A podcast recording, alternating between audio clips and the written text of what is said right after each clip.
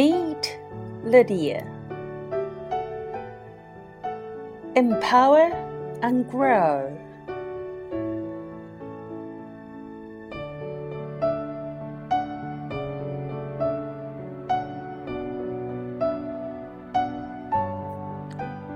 Hi everyone, dear friends, moms and dads. Welcome to Empower and Grow Parenting Program. This is Lydia, your radio host. Today is our first episode. So, I guess as a mom, I understand, also shared with many parents, that ignore where we came from. Parents are viewed as leaders in the family, more or less. So, in today's episode, I'm going to share an article with you, which is written by Rita Smith, a coach from Dale Carnegie, Toronto. The name of the article is called Full Speed in the Wrong Direction.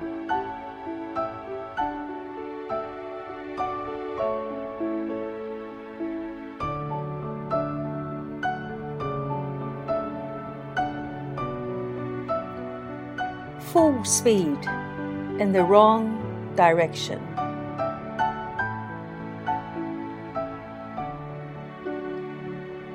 Some years ago, a delightful piece of prose on the leadership qualities of geese by Dr. Robert McNeish made a rounds.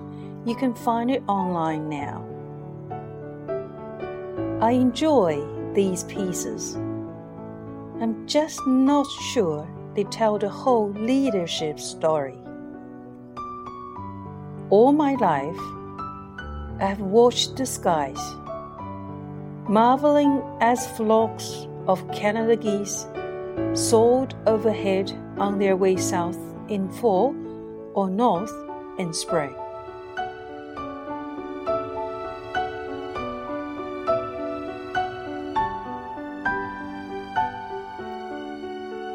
During my years in Ottawa, when I ran to work along the Ottawa River, I loved having the chance to see these inspirational animals up close.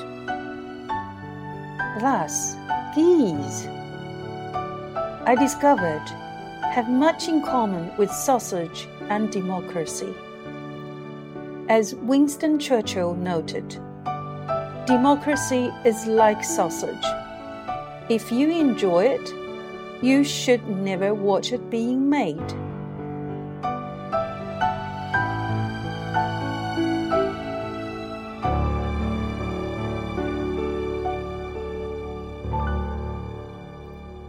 Geese are like sausage and democracy. If you are inspired by them, you should not spend too much time observing them closely. Not in a shared urban environment, anyway.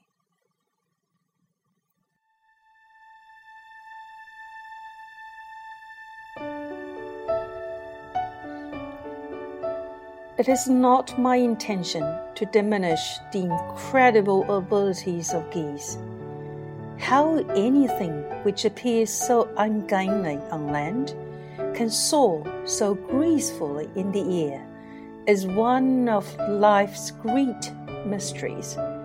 A creature that can fly, that can fly for days and swim forever, has to inspire awe.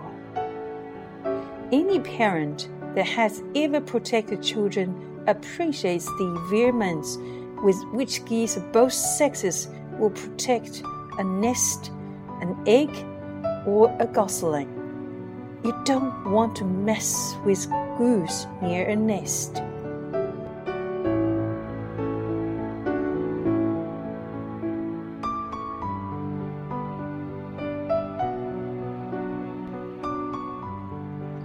I did get a bit weary of being charged by aggressive geese who were fully half my weight on the Ottawa River Trail during nesting season. In the beginning, I chuckled, amused. My, what excellent protectors they are! By year three, I was shouting from ten feet away. Get off the path! Move it, for God's sake! You have the whole park. I only need a foot, one foot strip of the path. Move it. Some days, the geese waddled away in a huff. Others, they planted themselves, hissing at me, making me run around them.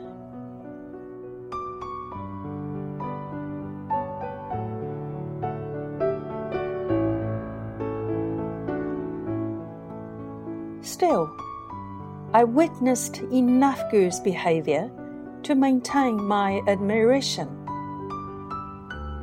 Watching a whole flock, wings outstretched like parachutes, webbed feet extended like brakes, as they drop from the sky and land simultaneously on the surface of the river has never ceased to enthrall me. I've seen 20, 30, or 40 geese touch down gracefully in the same fraction of a second in perfect V formation, and every time I had to stop running to watch him wander.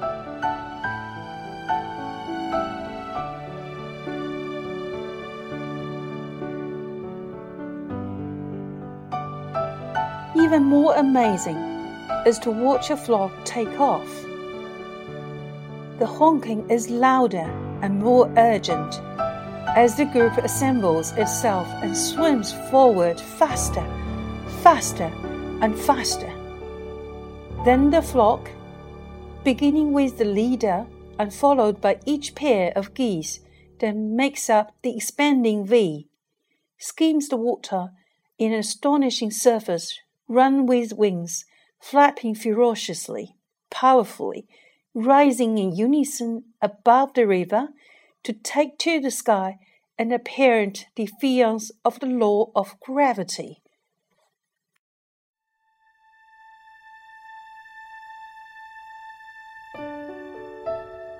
One fall morning, I stopped to watch a large flock undertake exactly this exercise as each and every goose followed the team member ahead, lifting off the Ottawa River in a determined display of honking and flapping, mounting higher with each wing stroke.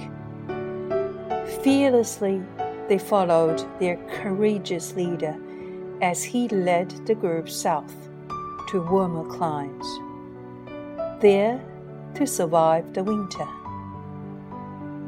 Wow, I thought, a miracle of nature.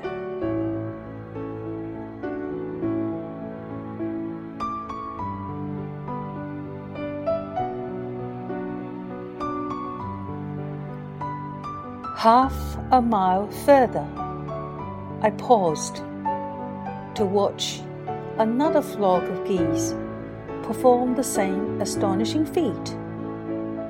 Geese assembled, wings flapped, honking echoed.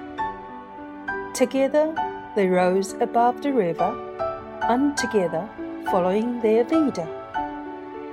The flock took to the air and headed straight north.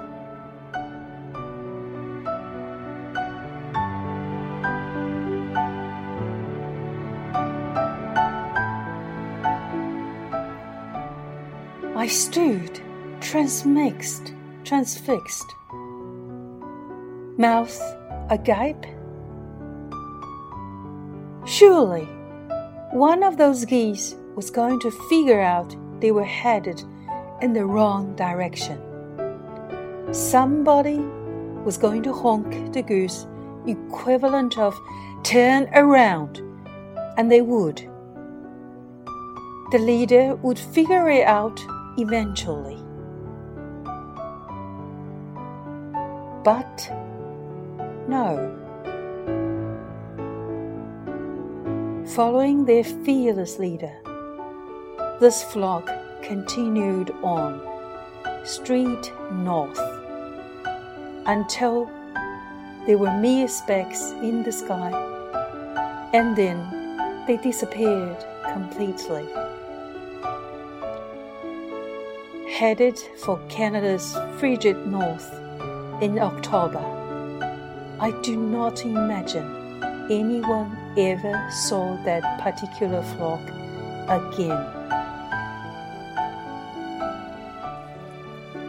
Those geese stayed in my mind for weeks afterward.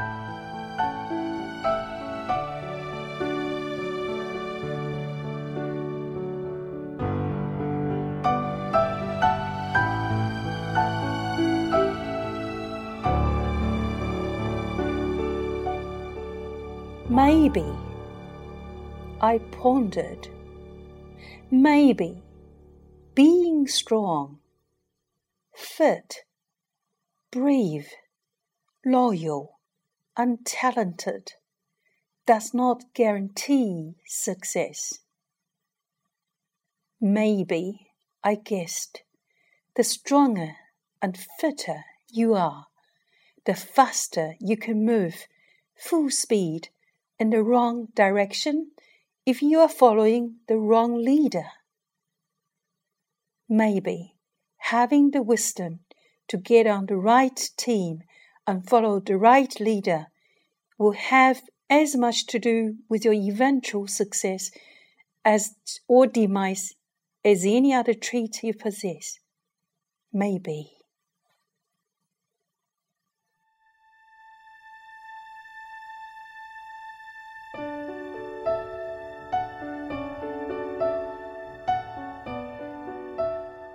I don't write this to deride the lessons we can learn from geese. Indeed, this was one of the most important lessons I have ever learned. Since that day, I have been scrupulously careful to ensure that every project on which I work is one led by someone with a strong inner compass and keen intelligence. In addition to have the ability to inspire and motivate.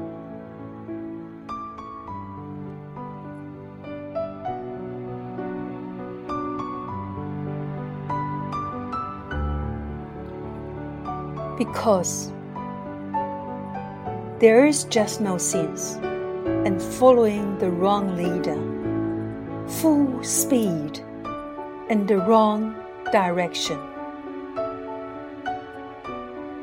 Thanks, geese.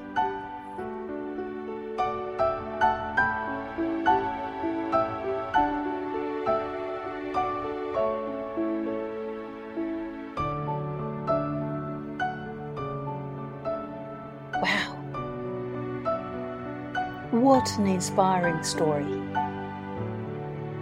So, my friends, now I guess direction, direction is the most important thing for us. But how can we know the direction is right? Where can we find our inner compass? We shall leave this topic to the future episodes. Thank you for listening. Here comes the end of this episode. Till next time.